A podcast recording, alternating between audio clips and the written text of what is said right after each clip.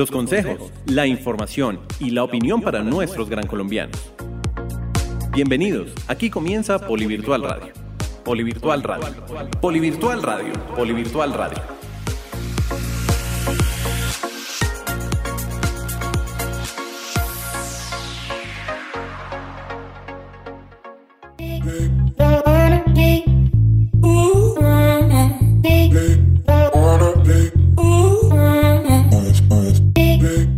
Bienvenidos a un nuevo programa de Polivirtual Radio. Me alegra que estemos conectados una vez más con la buena información, con este gran programa que sigue y sigue creciendo y sigue acompañando a todas nuestras audiencias virtuales que cada 15 días nos escuchan. Hoy quiero saludar a todos nuestros estudiantes virtuales, tutores, centros de servicio universitario y empresas que se conectan a través del campus virtual y a través de todas las plataformas de streaming como Deezer, Spotify, Apple Podcasts y Google Podcasts. Hoy eh, les traigo una invitada supremamente especial. Ella es comunicadora social y periodista, especialista en comunicación organizacional y cursa en estos momentos una maestría en comunicación estratégica. Ella es Mayra Jiménez, nuestra jefe de prensa del Politécnico Gran Colombiano, que además de ser nuestra invitada especial de hoy, también se une a la mesa de trabajo para tener pues para contarles algo muy importante del poli, pero voy a dejar que ella misma sea la que les cuente esta buena noticia. Mayra Alejandra, bienvenida a Poli Virtual Radio. Muchas gracias, buenos días para todos, un placer eh, acompañarlos en este programa eh, y bueno, contenta de ser parte de la mesa de trabajo y de este equipo tan maravilloso que eh, tiene un programa especial eh, cada semana, cada 15 días, cada mes, como lo disponen. Entonces, pues yo maravilloso, eh, pues me siento muy agradecida y, me parece maravilloso este espacio para compartir con ustedes. Bueno, Mayra, yo les contaba a los oyentes que hoy eres nuestra invitada especial. Vamos a hablar del tema de los medios de comunicación en la actualidad. Eh, también relacionado con, con, el cubrimiento que le han hecho a todo el tema del COVID-19, pero más allá de eso también quisiera que tú le contaras a nuestros oyentes eh, cuál es tu sección, cuál va a ser tu sección dentro de este programa y de qué nos vas a hablar. Claro que sí, bueno, vamos a estar hablando hoy como del impacto de las noticias que tienen en los medios de comunicación y el manejo que se les da a propósito pues de la pandemia y de todo lo que estamos viviendo. Y de manera eh, pues adicional eh, más adelante les vamos a contar qué noticias han sido destacadas o han llamado la atención de algunos periodistas eh, con información relevante que nosotros desde la universidad les hemos compartido. Entonces vamos a tener estos dos momentos. Perfecto, Mayra, muchísimas gracias. Y bueno, yo quiero empezar preguntándote lo siguiente, medios de comunicación y coronavirus, ¿cómo es esa relación ahí? ¿Qué opinas al respecto? Bueno, un poco el manejo y lo que eh, se ha podido eh, ver con, con mayor eh, fuerza en estos últimos meses pues en efecto ha sido todo el cubrimiento que le han dado a la evolución de la pandemia, los contagios, esto cómo ha cambiado nuestra vida, esto qué impacto tiene en los diferentes sectores, en el tema tanto económico como social, como psicológico, eh, y visto pues claro eh, desde una mirada muy personal, muy desde el individuo. Entonces yo siento que em, básicamente pues el cubrimiento que le han dado los medios de comunicación ha estado pues manejando eh, tanto la información que les va llegando a ellos desde los diferentes canales y, las, y los cables internacionales como agencias y demás de las eh, dimensiones que puede llegar a tener el coronavirus. Y esto pues en últimas que causa en las personas pues a través de, diferentes artículos científicos y de diferentes escritos que ya han empezado pues a surgir dentro de la literatura, se ve que se maneja un poco el tema de, de la percepción del miedo y desde la eh, desde una mirada también de la exageración de los temas eh, vistos desde el cubrimiento de los medios. Entonces acá básicamente lo que hemos visto un poco es cómo las personas han ido em, identificando la mejor manera eh, de informarse eh, para evitar un poco eso, para evitar un poco el miedo y para evitar un poco eh, consumir información de, algunos medios que tratan de exagerar la información, porque pues en últimas esto también tiene un impacto psicológico en las personas. Entonces, si bien sabemos que los medios de alguna manera nos facilitan el entendimiento de lo que sucede a nuestro alrededor y en diferentes partes del mundo, pues también son una forma en la que podemos eh, y en la que pueden ellos traer mensajes un poco más esperanzadores. Eh, haciendo pedagogía, haciendo eh, pues uso de sus mismos canales para traer información de fuentes oficiales como la Organización Mundial de la Salud, por ejemplo, en donde ahí el medio de comunicación pues tiene un factor indispensable y, es, y es, un, es un articulador esencial para traernos esa información y para que cada uno, eh, pues dependiendo de los lineamientos de la OMS, pues pueda empezar a hacer eh, apropiación de lo, del autocuidado. Digamos que si los medios tuvieran un poco más como esa, eh, esa mirada hacia, hacia cómo nos traen información oficial, se reduciría en gran medida estos dos elementos de los que te estoy contando, que es un poco el miedo y la exageración. Y estos dos elementos son traídos de los estudios recientes que, han salido y que han surgido en los últimos meses. encuestas encuestas básicamente pues todas virtuales en donde las personas eh, intentan hacer ver cuáles han sido como las consecuencias en ellos de lo que consumen a través de los medios. Buenos días eh, equipo, buenos días Mayra, bienvenida, qué maravilla que estés con nosotros aquí en este maravilloso programa. Mayra, yo he visto que el Politécnico Gran Colombiano es muy, ha sido muy fuerte a partir del momento de la, del, del COVID eh, en comunicaciones, en, en, la, en, tú te has movido muchísimo con las redes, con, los, con prensa, con televisión. Hoy precisamente vi un, una noticia Caracol que estamos listos para ingresar y todo el tema de bioseguridad. ¿Cómo haces tú esas relaciones con los medios de comunicación, con Caracol, con RCN, con los demás, con prensa? A mí me tocó uno con City TV contigo y estás muy pendiente de todas las áreas. ¿Cómo es esa eh, relación periodista con periodista interno poli, cómo es esos vínculos, cómo haces tú esos contactos. A mí me encantaría saber porque muchos estudiantes de pronto son estudiantes de comunicación o entre otras, pero saber cómo manejas tú estas relaciones con, tienes un, un, un periodista relacionado en cada uno de los medios para cubrir las noticias del poli, en la cual a propósito te felicito que ha sido con gran cobertura y gran posicionamiento en el poli en esta contingencia primero muchas gracias por tus palabras, eh, porque creo que eh, esto es un trabajo que se hace en equipo y a pesar de estar todos en, sus casas y estar todos haciendo este, este trabajo desde sus hogares, el acompañamiento ha sido fundamental. De hecho, creo que ninguna de las actividades se hubiesen podido llevar a cabo si no contara con el apoyo de los voceros institucionales, en este caso tú. Esta mañana tuvimos también el tema de, por acá me está acompañando mi hijo, pero... pero bueno, mi amor, ya no más. Pero eh, lo que intento un poco es, es claro, en el ejercicio con el periodista siempre estamos dispuestos, siempre estamos de puertas abiertas. Creo que esto ha sido una comunicación constante que se ha tenido con ellos y yo celebro mucho estar en una universidad que puede hablar con propiedad de la educación virtual.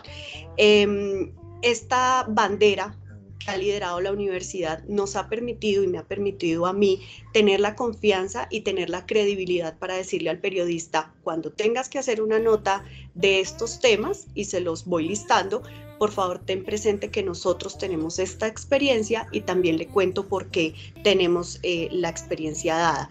Entonces, eh, esto es un trabajo que normalmente yo voy construyendo en el día a día, es decir, em, estoy pendiente de lo que se está moviendo en términos de lineamientos tanto del Ministerio de Salud como de Educación para leer un poco lo que va a pasar con los medios en términos de la agenda eh, que ellos van construyendo. Entonces, este trabajo desde la jefatura de prensa del Poli lo que intenta hacer es eso. Si bien nosotros eh, hoy y para las personas que quieran eh, pueden consultar las redes sociales de Caracol Televisión, de Noticias Caracol y buscar la nota en donde nosotros hemos hablado de protocolos de regreso, no es una mm, forma en la que nosotros buscamos comprometernos con los estudiantes o nuestros aspirantes, sino es una manera en la que nosotros como universidad generamos una estrategia de visibilidad.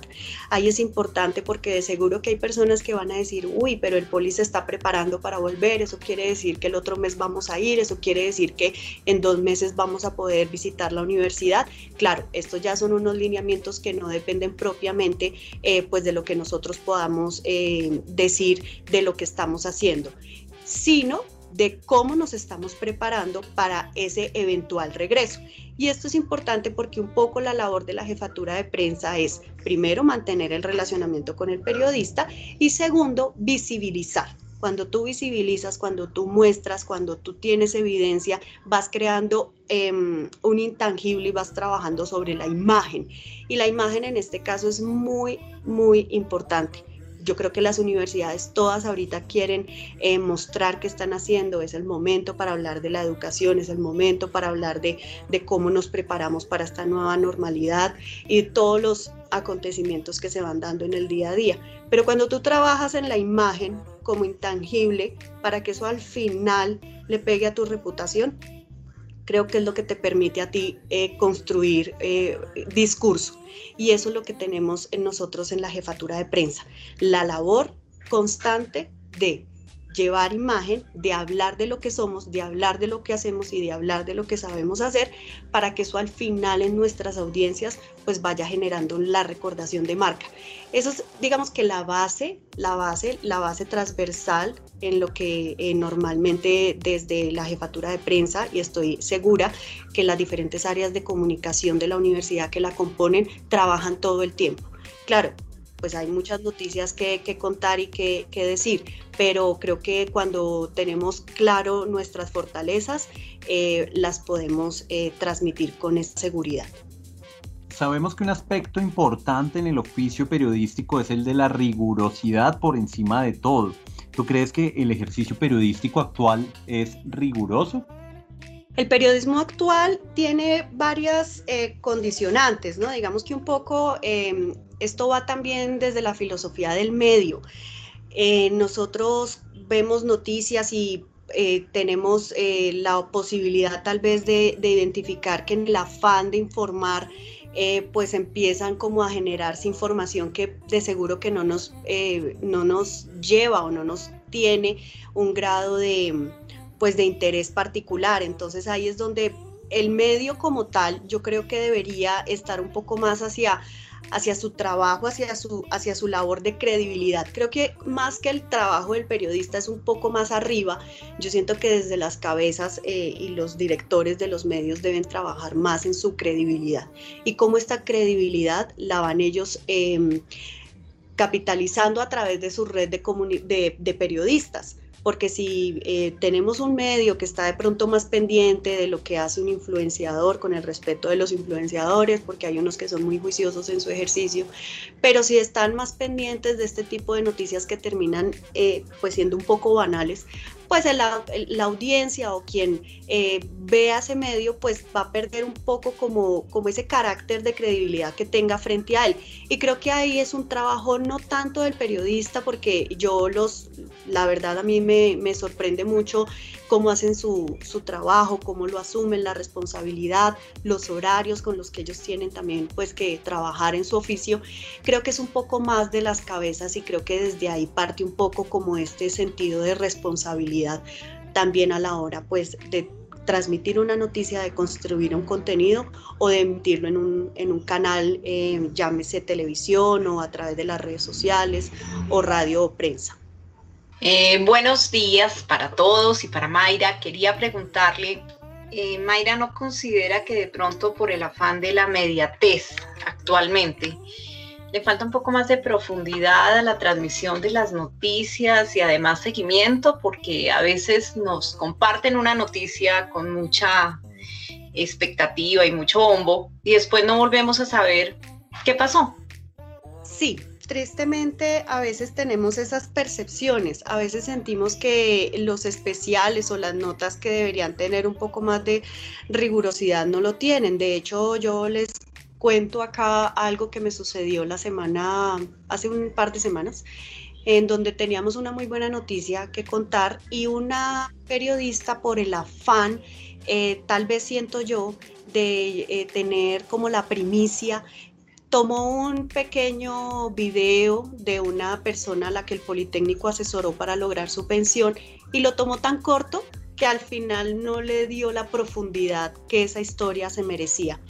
Eso pasa, eso pasa y, de alguna manera em, las noticias terminan siendo eso, noticias para el consumismo, para la inmediate, para lo que tú nos dices de, ser un poco rápidos en ese, en ese manejo de la información que termina pues por eh, hacer eh, perder en gran medida la credibilidad. Creo que eso, eso es parte también como del consumismo mismo, del, perdónenme la, redundancia, pero del consumismo en el que nosotros estamos pues envueltos por todo este tema de, de, los contenidos, tanto que nos llegan a través de las redes sociales como los que tenemos en, en los medios tradicionales. Creo que ahí sí hay que trabajar también un poco más, esto se ve de pronto eh, y se logra palpar de pronto más en los medios que son algo o, que intentan ser independientes, ¿no? Ellos digamos que le pueden dar una línea de tiempo un poco más largo al desarrollo de las noticias que lo que pasa con otros contenidos como los que vemos eh, normalmente con los noticieros. Mayra, sabemos que tú trabajas con, con medios de comunicación regionales. Eh, ¿Estos medios de comunicación cómo aportan al ejercicio periodístico? Aportan mucho. Yo creo que es un, valor agregado importante el que le da el medio regional a sus audiencias en cada una de las zonas. Em, digamos que aquí tradicionalmente eh, en Colombia los medios han hecho parte, eh, han nacido de familias y luego eh, pues esas familias también tienen como unas líneas políticas muy marcadas. Entonces, esto de alguna manera, pues si bien ha hecho que en las regiones sea como la tradición, eh, finalmente es la manera en la que tienen sus audiencias más próximas a enterarse de lo que sucede.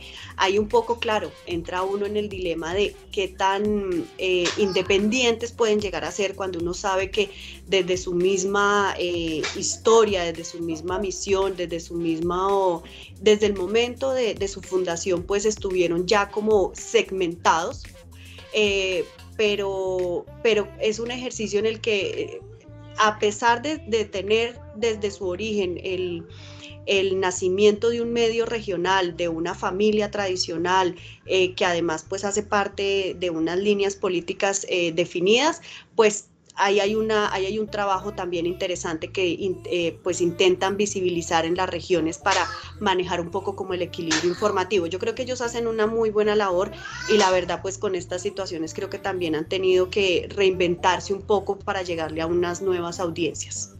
Hola Mayra, eh, pues uno oye, eh, y esto pues de, de años atrás, que eh, los periodistas tienen un rol muy importante dentro de la sociedad. E incluso se habla de que la, la prensa es el, cuarto poder, ¿no? Eh, yo quería hacerte dos preguntas eh, frente a ese contexto. Uno es, ¿por qué se le da tanto poder a la, a la prensa y para llamarlo a ese punto de ser el cuarto poder?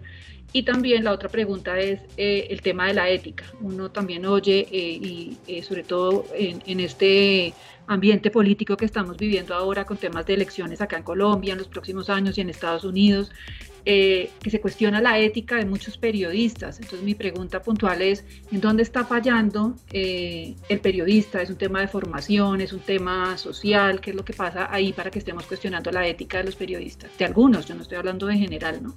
Sí, Raquel, pues mira, básicamente porque está denominado como el cuarto poder, esto viene de de hace muchos años. Es decir, esto, esto tiene una concepción un poco más hacia todo el manejo de, la imagen, hacia todo el tema de la publicidad, hacia todo el tema del movimiento de masas que hace que eh, las personas, y en este caso digamos que los políticos tienen una entrada directa a generar em, opinión pública.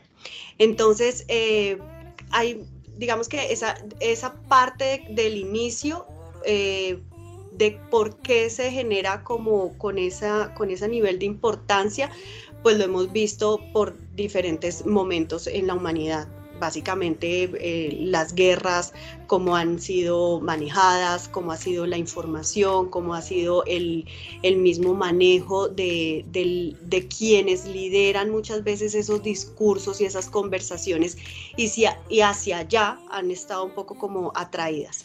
Entonces, eh, los medios de comunicación finalmente van a ser la manera directa en la que tienen las... Eh, las empresas, de las que tienen los políticos, de las que tienen los gremios, de llegar con mayor profundidad a sus audiencias. Eh, y de esto, digamos que un poco han nacido también algunas empresas que se han dedicado a medir esos niveles, esos niveles de información y de la lectura que le dan las audiencias ante los diferentes fenómenos. Para puntualizar un poco en el tema político, hay firmas que se especializan en medir la imagen, la, favorabilidad y eso también hace que se generen unos discursos mediáticos que van en apoyo a alguna persona hacia algún movimiento o que le intenta un poco como restar credibilidad a esa información. Esto pues es un campo amplio, o sea, es inmenso. En realidad em, los medios de comunicación están llamados a eso porque de alguna manera tienen la posibilidad de girar la balanza hacia, eh, hacia, hacia lo que ellos intenten o hacia el, hacia el interés eh, que se esté manejando.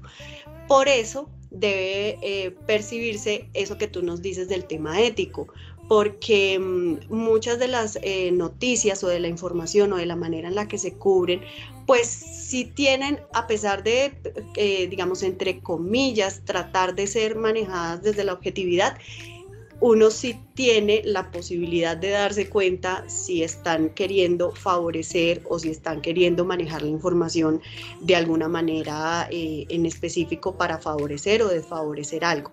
Entonces, en efecto, yo, yo vuelvo al mismo punto. Yo creo que los medios de comunicación y más em, los noticieros, eh, los periódicos y los que manejan un contenido ya de construcción de comunicación más directa desde el periodista, deben seguir trabajando en eso. Yo también aquí digamos que vuelvo un poco al tema de la dirección.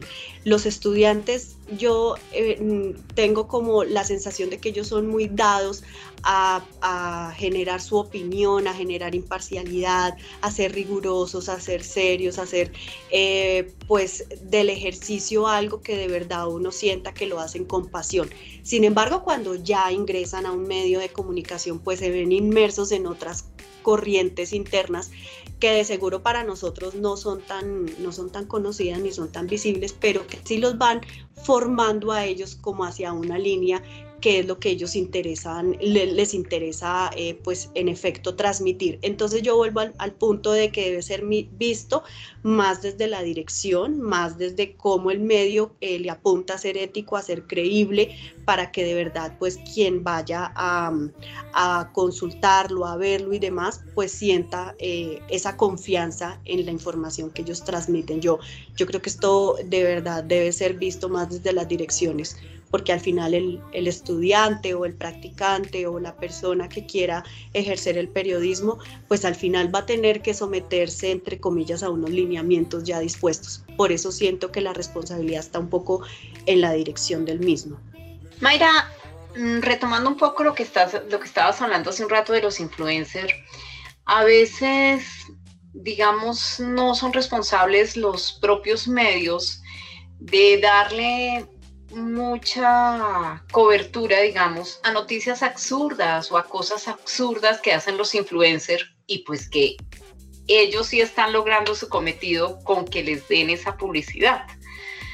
No es un papel un poco, digamos, falto de, seriedad el darle tanto apoyo a veces a ideas absurdas de influencers que no siempre eh, están transmitiendo lo mejor para los públicos?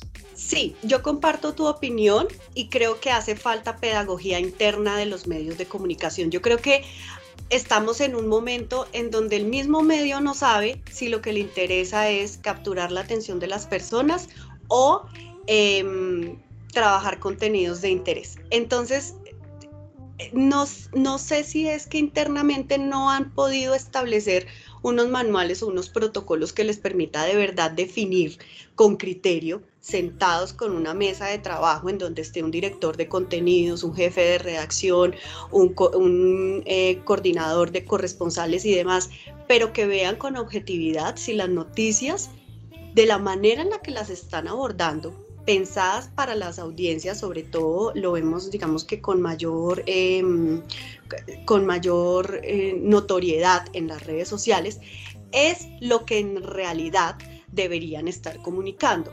Porque claro, uno entiende que estamos recibiendo una era de estudiantes, de jóvenes, de muchos eh, adolescentes que ven en las redes sociales su canal propio, su medio propio y se vuelven ellos una marca, pero el mismo medio no ha entendido, siento yo, que bajo esa información que están publicando, pues hay una rigurosidad que en efecto no se está eh, dando.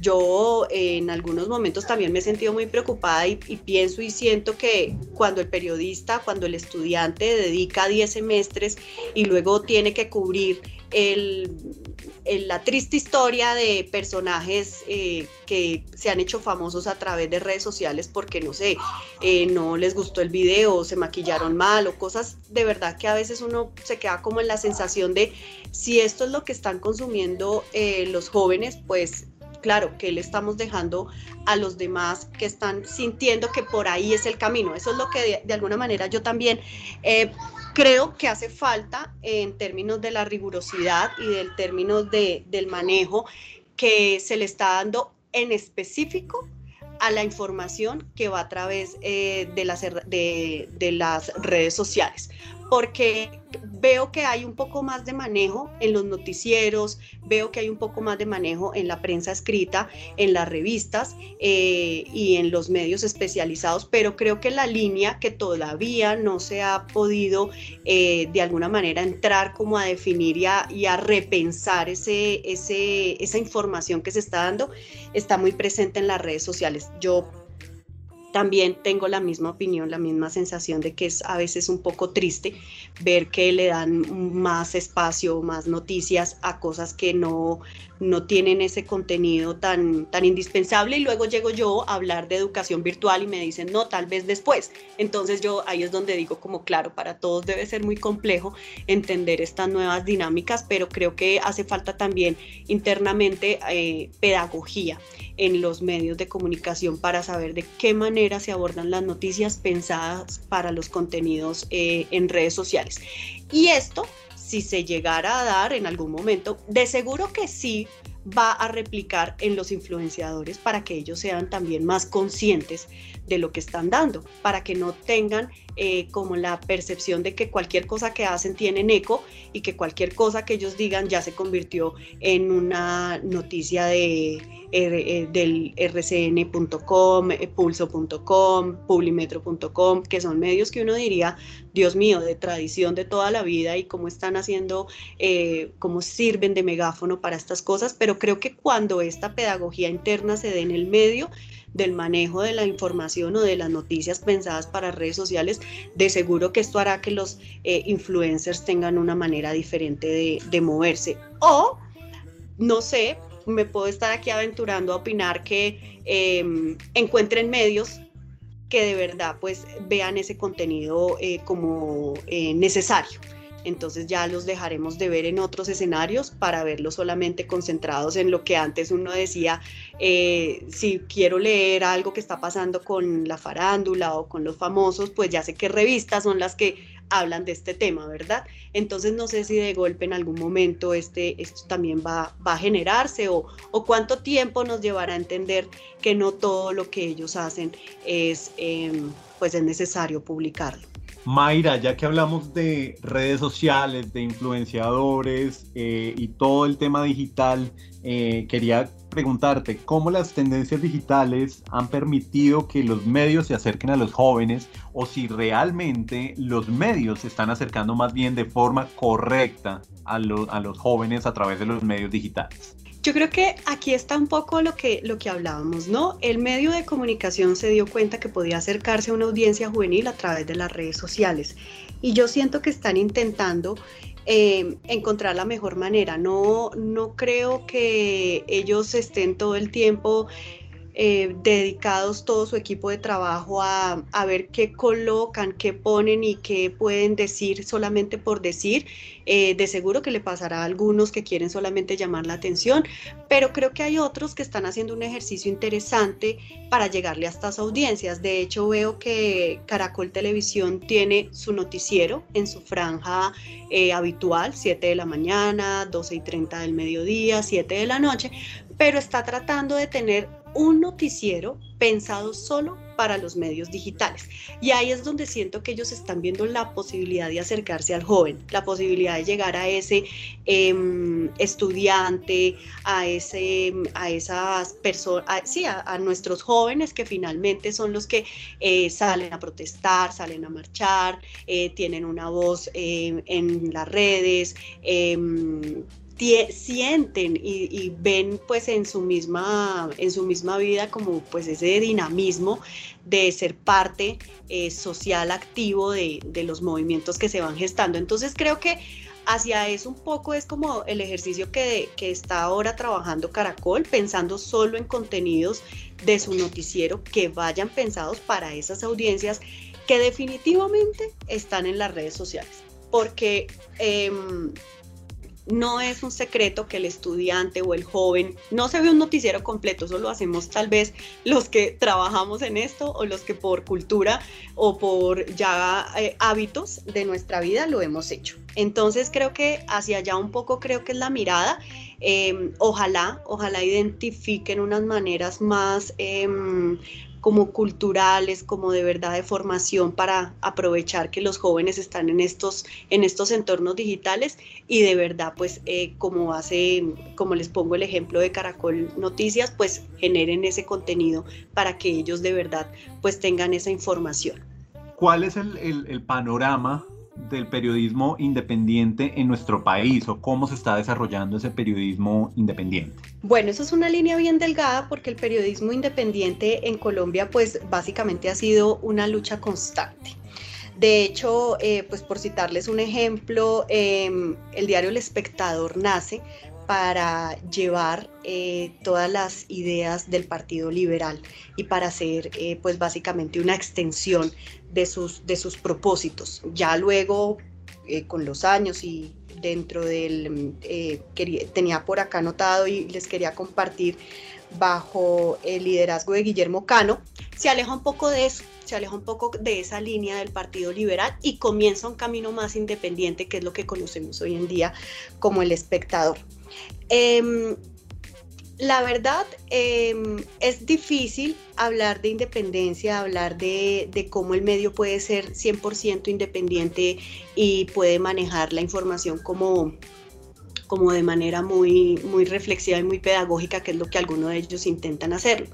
Porque eh, la mayoría nacieron de, de familias la mayoría nacieron de partidos políticos y hoy en día pertenecen a conglomerados y pertenecen a grupos económicos.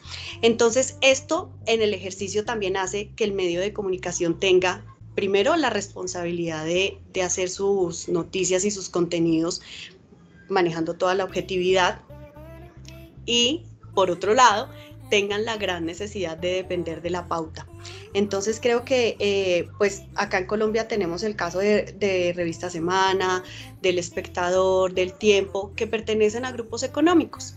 Entonces, y eh, esto ya es también una opinión mía y es que em, cuando se quiere hacer periodismo independiente, pues internamente se luchan contra em, muchos poderes. Entonces un poco creo que Colombia es un país que le apuesta al periodismo independiente pero dentro de su mismo manejo todavía depende mucho de otros factores para que ellos puedan continuar con, su operación, que es básicamente el factor económico.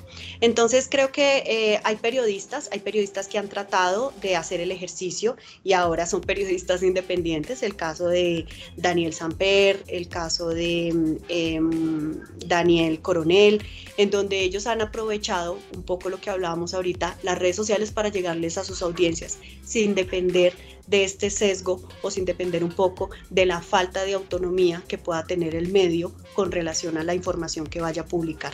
Mayra, y ya para terminar, ¿qué consejo le darías a todos nuestros estudiantes eh, virtuales de comunicación social y periodismo que también eh, tienen ese sueño, ese gran sueño de ser periodistas y ejercer esta, esta labor tan bonita? Bueno, yo creo que el principal es no dejar de soñar, porque creo que cuando uno se proyecta puede lograr lo que quiera.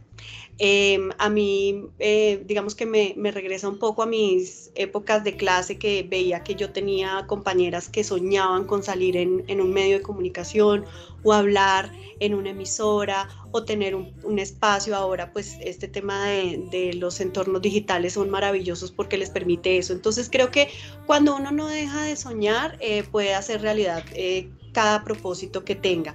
Y el ejercicio periodístico es maravilloso. Digamos que más allá de, lo que eh, las jornadas o más allá de em, qué tanto veo que puede aportar una noticia y demás, creo que al final quien te lo reconoce es la audiencia y creo que es esa es la máxima recompensa que reciben los periodistas, los periodistas que se dedican al ejercicio de la denuncia, al ejercicio de eh, cubrir movimientos sociales, al ejercicio de salir y dar entrevistas y hablar de, con las personas en la calle. Creo que esto es lo que hace que, que corra esa sangre por las venas, porque en realidad el periodismo es pasión. Y cuando tú tienes esa pasión y cuando sabes que lo que quieres es que tu voz también se escuche y que todo lo que, lo que tú piensas y proyectas lo quieres hacer, pues ahí están los medios listos también para, para recibir con mucho cariño a nuestros periodistas y a nuestros jóvenes en formación. Yo los admiro mucho. Yo sé que los periodistas tienen unas jornadas extensas, pero sé que cuando ellos salen en un medio, cuando eh, los escuchan, cuando las familias les dicen te estoy viendo, bueno, eso ya como que eh, hace que todo valga la pena. Entonces esa es la máxima recompensa, ¿no? Llegar a un medio y que te permita eh, mostrarte y mostrar todo el talento que estoy segura que en el Politécnico Gran Colombiano hay muchos jóvenes que lo tienen. De hecho, tenemos casos, casos muy bonitos. María Camila Orozco, que es periodista de Caracoles, graduada nuestra. Tenemos a Víctor Ballestas de Canal 1, que es graduado nuestro. Hoy tuvimos una eh, bella participación con Tatiana Gordillo de Caracol, que también es graduada nuestra, y ejemplos hay por montón. Entonces creo que em, en el Politécnico Colombiano también se apoyan esos ideales, también se acompaña, también se incentiva, y creo que ese es como, como, mi, como mi consejo. No dejen de soñar porque todo lo que eh, quieran hacer lo van a, lo van a lograr. Muy bien, ella es Mayra Jiménez, nuestra jefe de prensa del Politécnico Gran Colombiano. Mayra, muchísimas gracias por acompañarnos en el programa de hoy. Y nos volvemos a encontrar en un momento con tu sección de El Poli es Noticia. En un momento ya vendrá Mayra con más información. Por ahora yo les recuerdo que ustedes pueden seguir enviando sus mensajes de voz al WhatsApp 317-415-0064. 317-415-0064. Llegamos a la primera mitad de nuestro programa, la primera mitad de Poli Virtual Radio. Vamos a una pausa cortica y ya seguimos con eh, Virtual Radio y la buena información. Hola, mi nombre es María Camila Martínez, soy estudiante de último semestre de medios audiovisuales. Envío un saludo muy especial a Polivirtual Radio y a toda su mesa de trabajo. Que sigan adelante con este proyecto y esta labor tan linda.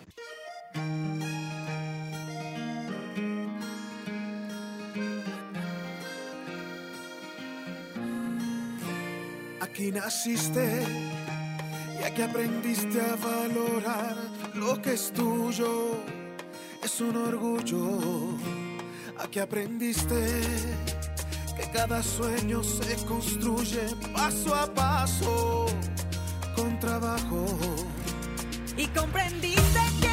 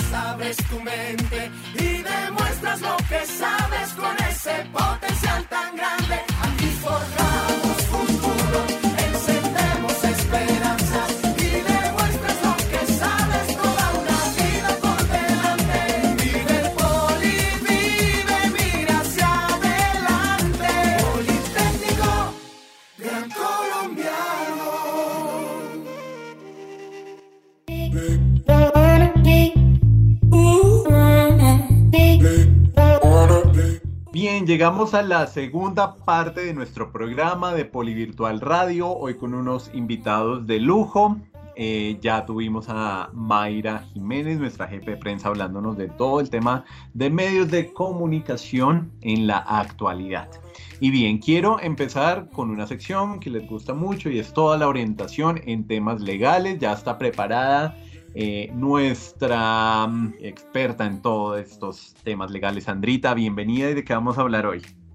Buenos días nuevamente Andrés, a todos nuestros oyentes un saludo especial y a los compañeros de nuestra mesa de trabajo. Hoy vamos a hablar de un tema que nos han preguntado y es el contrato a término fijo. A raíz de eh, lo que está ocurriendo, las empresas están optando por hacer contratos, digamos, a, términos definidos, pues ante la incertidumbre de cómo puede estar evolucionando la economía.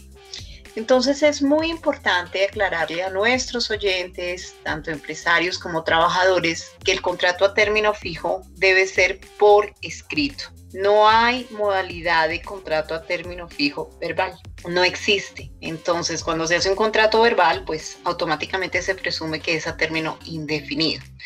Si las personas quieren pactarlo, tiene que ser a término, eh, o el contrato a término fijo tiene que ser por escrito. Sandra, ¿los contratos fijos tienen tiempo mínimo?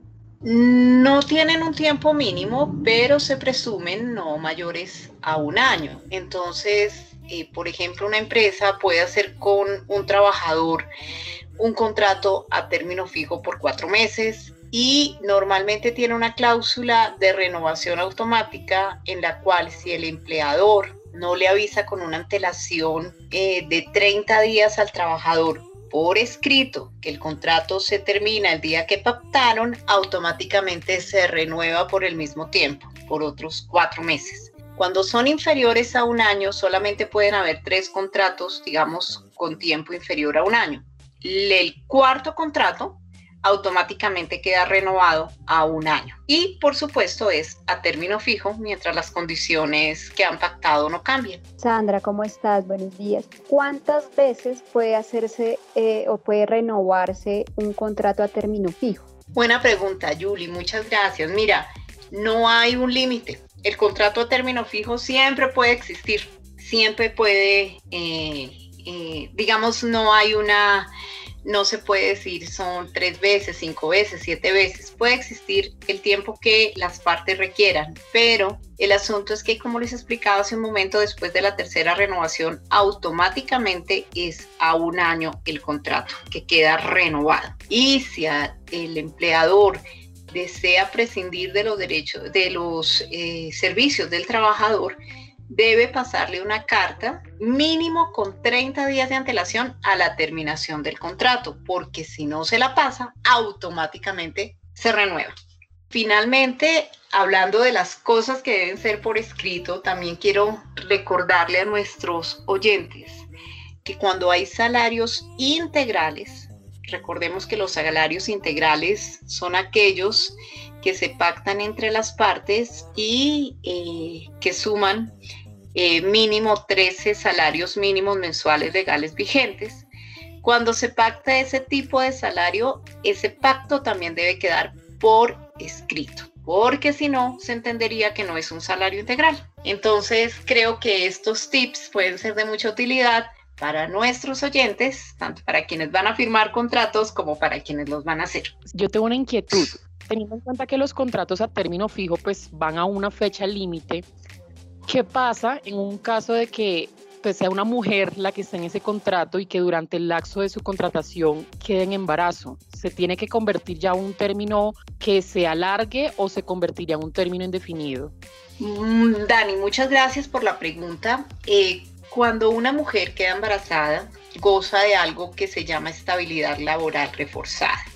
Entonces, ante ese evento, el empleador no la puede despedir, pero no necesariamente el contrato puede pasar a ser indefinido. Simplemente puede renovarse el contrato a término fijo y, digamos, hasta que las condiciones eh, se superen, las condiciones del embarazo y del tiempo de lactancia, pues la trabajadora estará vinculada con el empleador. Y me quedo pensando si, por ejemplo, eh, el contrato es a un año y se renueva automáticamente a un año y durante ese año, pues la, la empleada, la trabajadora ha sido madre y ha superado el, el, término de lactancia, pues una vez superados estos términos y está dentro de lo acordado en el contrato, pues una vez se finalice, el empleador puede decidir si continúa con la trabajadora o si al finalizar el contrato, pues finalizan ya la relación laboral.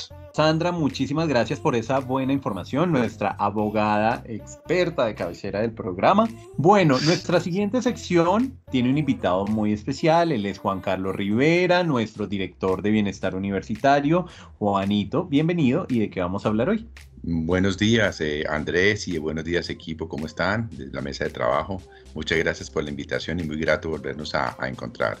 Bien, eh, hay muchas invitaciones especialmente para toda la comunidad universitaria y todos nuestros estudiantes. De parte de Bienestar Universitario, los invitamos a las clases culturales y deportivas que tenemos en Teams para todos los estudiantes con unos horarios extendidos excelentes en horas de la noche, entre semana y los sábados hacia las 7 y 45, 8 de la noche, pensando también en toda la comunidad para que participen y estén en la formación integral con actividades deportivas, culturales. También un programa muy bonito para los hijos de los estudiantes y los hijos de nuestros funcionarios, Semillitas Poli, con clases culturales todos los sábados a las 10 de la mañana son las actividades culturales y el sábado, los sábados en las 2 de la tarde para con todas las actividades deportivas. Entonces, los sábados a las 10 de la mañana son las actividades culturales y a las 2 de la tarde actividades deportivas para sus hijos de los funcionarios y los hijos de nuestros estudiantes, entre 5 y 13 años. Y adicionalmente vienen unos tips de, salud que estarán llegando a sus correos eh, por, por el área, obviamente, el área de salud, donde tips de seguridad, tips de cómo tenemos que tener salud en casa, eh, tips también de bioseguridad en casa y los que tienen hijos también algunas, eh, unos tips para cuidado en casa de los niños, porque muchos van a tener, como vimos ahorita con Mayra, que el hijo está en casa mientras que están haciendo alguna transmisión o algo, los cuidados que deben tener, los enchufes, las puntas de las mesas, los balcones, entre otros. Adicionalmente también, eh, por el área de Huella Gran Colombiana, quiero invitar a toda la comunidad del Bingo que se realizará entre el 22 y el 23 de octubre, Bingo Nacional de Huella Gran Colombiana para que participen todos. Esto es para recaudar fondos para los estudiantes, para becas para los estudiantes, para que le damos la beca a quien realmente lo necesite. Muy pronto le llegarán a todos los estu nuestros estudiantes y toda la comunidad eh, por vía correo, al correo, cómo deben participar y cómo pueden eh, comprar su cartón y las fechas exactas entre el 22 y 23 para que participen en el bingo que es para ayudar a toda nuestra comunidad Gran Colombia con las becas. Eso es en cuanto a bienestar y huella gran colombiana, Andrés. Perfecto, Juanito, muchísimas gracias. Eh, así que todos pendientes para apoyar todas estas labores y todas estas buenas acciones que hace el equipo de bienestar universitario y huella gran colombiana.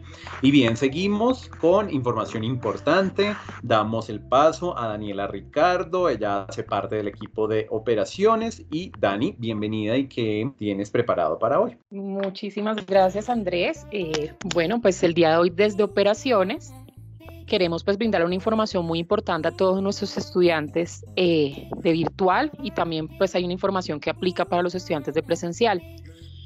Primero que todo queremos decirles a todos los estudiantes que están ya en su último peldaño de su carrera y que están inscritos para presentar las pruebas Saber Pro, que estamos haciendo el cargue del módulo de taller de preparación de las pruebas Saber Pro en la plataforma Campus Virtual, aplica tanto para presenciales como virtuales para que puedan realizarlo, hagan pues correcto uso de este para prepararse de la mejor manera para las pruebas Saber Pro.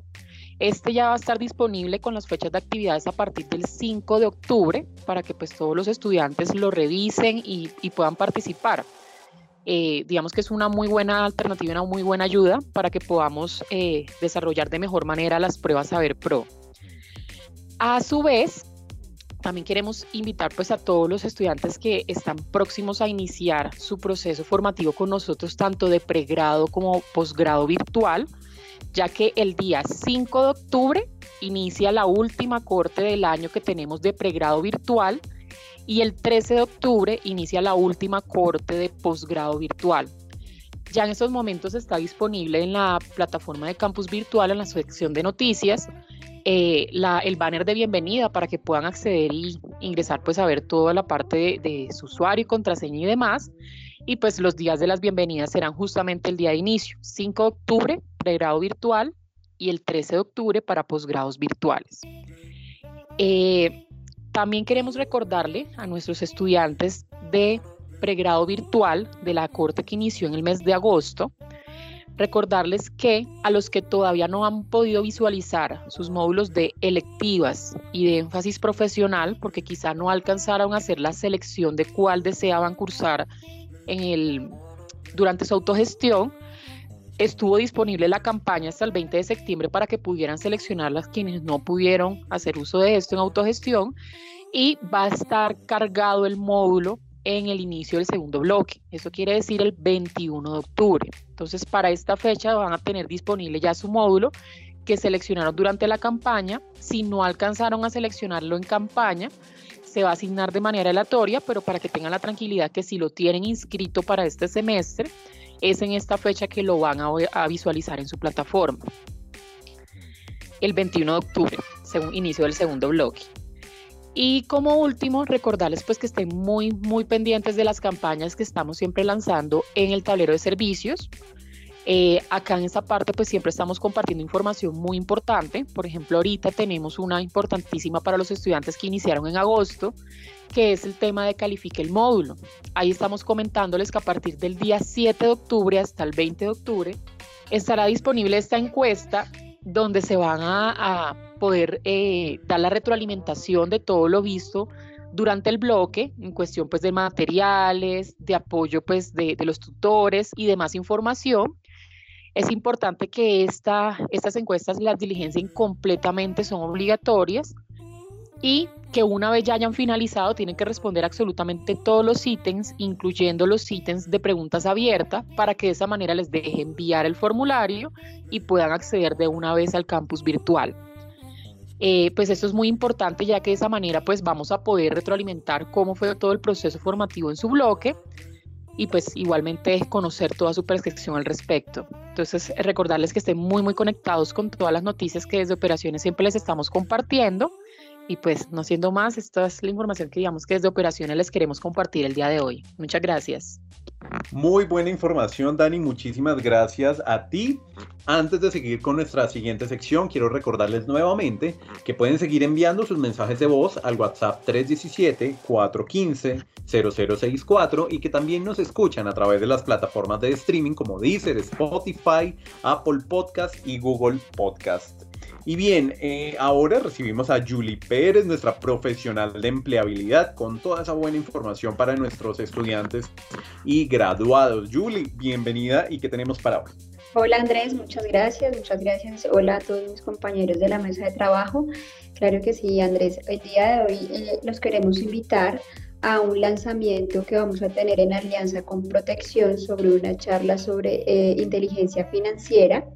Eh, este lanzamiento, esta charla inicial donde se va a socializar en qué va a consistir la charla, se va a hacer el próximo 7 octu- de octubre a través de streaming. Toda la información es, va a llegar a los correos electrónicos eh, de los estudiantes y graduados para que puedan inscribirse y poder participar allí.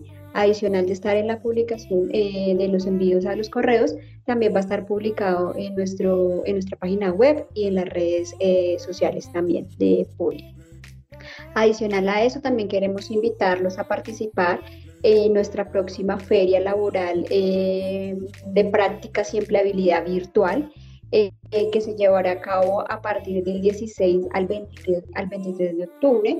Eh, va a ser de manera virtual, vamos a tener la participación de diferentes organizaciones y empresas dando a conocer sus ofertas laborales para eh, contratos eh, fijos, indefinidos y también eh, contratos para practicantes. Entonces la invitación es a que estén muy atentos, la, toda la comunicación se va a desplegar, a desplegar por todos los medios de comunicación de la universidad y adicional a ello, pues eh, para poder participar en esta feria, pues la, invi- la invitación es que puedan tener actualizada su hoja de vida. Recuerden que pueden hacerlo a través eh, de nuestro centro de orientación laboral. Eh, la solicitud la pueden hacer a través del correo de empleabilidad arroba poligram.edu.co para que la tengan súper lista, preparada y puedan eh, aplicar y mantenerla actualizada para poder participar durante esta feria. Pues Julie, muchísimas gracias por esa buena información. Ya saben, todos pendientes de esa feria virtual para que puedan acceder a todo lo que la oficina de graduados tiene para ustedes eh, y la oficina también de empleabilidad. Y bueno, ahora vamos a traspasar fronteras con toda la buena información de la Oficina de Relaciones Nacionales e Internacionales con su directora Raquel Bretón. Raquel, bienvenida una vez más a Polivirtual Radio y qué tenemos para hoy. Gracias, José Andrés. Bueno, buenos días o buenas tardes o buenas noches, dependiendo de la hora en la que nos estén escuchando y eh, del lugar de donde nos estén escuchando. Pues yo hoy les quiero contar que eh, nosotros desde la Oficina de Relaciones Nacionales e Internacionales siempre buscamos apoyar a algún estudiante que quiera viajar eh, al exterior y nosotros poder ayudarle a cumplir ese sueño. Entonces, eh, Claro, este año ha sido difícil, el tema de la pandemia nos ha frenado, pero eso no impide que sigamos soñando y planeando eh, estas metas y estos propósitos de, de viajar. Por eso, eh, desde el mes de septiembre empezamos con eh, unos concursos que hemos estado desarrollando para escoger a tres finalistas para participar en el concurso Viaja con la ORNI. El concurso, eh, la idea es poder apoyar con un a un estudiante de modalidad presencial o de modalidad virtual, de pregrado o de posgrado, a que viaje en una de nuestras misiones académicas. Entonces, a lo largo de estos meses, de septiembre a octubre, eh, vamos a escoger a tres estudiantes. Ya tenemos dos eh, finalistas. Ahorita eh, en octubre vamos a tener país invitado Nueva Zelanda, entonces los quiero invitar porque todavía existe la posibilidad de que alguno de ustedes pueda ganarse este concurso. En Nueva Zelanda vamos a tener diferentes actividades y allí daremos información sobre el concurso para poder escoger al tercer finalista. Entonces, por favor, estén pendientes de las redes, de la página. Recuerden que pueden entrar al campus virtual, a la sección de servicio al estudiante y ahí nos van a encontrar Oficina de Relaciones Nacionales e Internacionales o pueden entrar directamente por el enlace www.poli.edu.co slash relaciones internacionales. Ya tenemos dos semifinalistas, uno que se escogió en Brasil, país invitado, uno que se escogió en Poly Exchange Fair y nos falta el último. Entonces todos pueden todavía ser uno de estos finalistas y viajar con nosotros. Pendientes entonces de redes de la página para el siguiente evento de eh, Nueva Zelanda, país invitado. Perfecto, Raquel, muchísimas gracias a ti. Ya lo saben, esa buena información tiene que estar pendientes de las redes sociales, del campus virtual. Se viene información importante de país invitado Nueva Zelanda para que ustedes puedan viajar en una misión académica junto con la ORNI.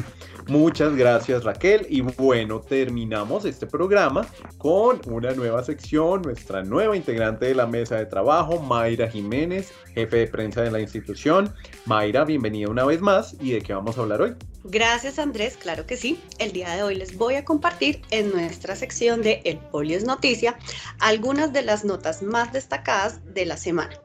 Para iniciar quiero contarles acerca de la historia de Elena Herrán, una mujer que a sus 60 años logró ser la primera mujer transgénero en ganar una tutela para recibir el derecho a su pensión. Y es que esta noticia no nos tendría tan orgullosos si no fuera por el trabajo realizado por parte del consultorio jurídico del Poli, quienes se constituyeron en parte esencial y eje articulador del trabajo realizado de la mano de la profesora Pilar Lizarazo, quien es asesora en áreas de derecho laboral, quien llegó eh, en un momento en donde la señora Elena Herrán necesitaba asesoría para que Colpensiones la reconociera ella como mujer. Ella nació pues siendo hombre y luego hizo su cambio de género, hizo todo su papel, su documentación y al final logró que Colpensiones pues le reconociera su derecho. Entonces esto se convierte en un hito constitucional sin precedentes en la historia de Colombia y pues de alguna manera para nosotros es un orgullo decir que fuimos parte eh, trascendental en la vida de la señora Elena y que a futuro esto le va a permitir a más personas de la comunidad transgénero acceder a los mismos derechos para que puedan ver esta noticia eh, con un mayor detalle y la puedan consultar, los invito a ingresar a www.elespectador.com y en la sección de noticias judicial encontrarán titulada la nota como La historia de lucha de Elena Herrán, la mujer trans que obtuvo su pensión como tal. De igual manera, otra noticia que les voy a compartir que se llevó la atención de los periodistas fue el emprendimiento de dos jóvenes universitarios, Steven Daza y Álvaro Valle. Este último es mercadólogo y publicista de nuestra institución y son cofundadores de Caps Future Rooms en Bogotá. Estos son hoteles más conocidos como hoteles cápsula, que es un servicio de hospedaje para dormir en pequeñas habitaciones en donde solo cabe una cama. Y esta idea surgió en Japón en 1979 como una manera innovadora para ahorrar espacio y obtener alojamiento a un menor precio. Desde entonces, este tipo de hoteles se han extendido alrededor del mundo, como Estados Unidos, Reino Unido, Croacia, Malasia, Singapur, Corea del Sur, Bélgica, China, entre otros. Y para cerrar esta sección de El Poli es Noticia, los invito a consultar nuestro blog www.eltiempo.com denominado Voces de la Academia, en el que expresamos el sentir de la academia por el acontecer, las problemáticas que más preocupan a los jóvenes del país, dando un contexto particular a temas de eh, interés desde la mirada de las tres facultades. En este espacio, tanto docentes, estudiantes como graduados pueden proponer sus temáticas y a manera de columna de opinión serán publicadas en nuestro blog. La última em, noticia que fue publicada es un escrito de Fabián Zampayo que propone dentro de su título el tema del darwinismo educativo, una manera de dar equilibrio, e equidad entre la educación en Colombia y América Latina a propósito de las herramientas digitales. Y de igual manera, eh, les quiero compartir un escrito que realizó la profesora Paula Usquino, docente de Derecho del programa del Politécnico Gran Colombiano, en donde ella habla de los contratos laborales frente al COVID-19. Espero que esta información haya sido de interés de, todo, de todos y recuerden que lo que pasa en el Poli se ve en los medios. Lo que pasa en el poli se ve en los medios, así es Mayra, muchísimas gracias y bien, con esta sección hemos llegado al final de nuestro programa. Quiero agradecer a toda la mesa de trabajo y por supuesto a todos nuestros oyentes que cada 15 días permanecen conectados con esta buena información que tenemos para ustedes en Polivirtual Radio. Mi nombre es Andrés Abogal y nos encontramos nuevamente en 15 días con más de la buena información aquí en Polivirtual Radio. Un abrazo fuerte para todos.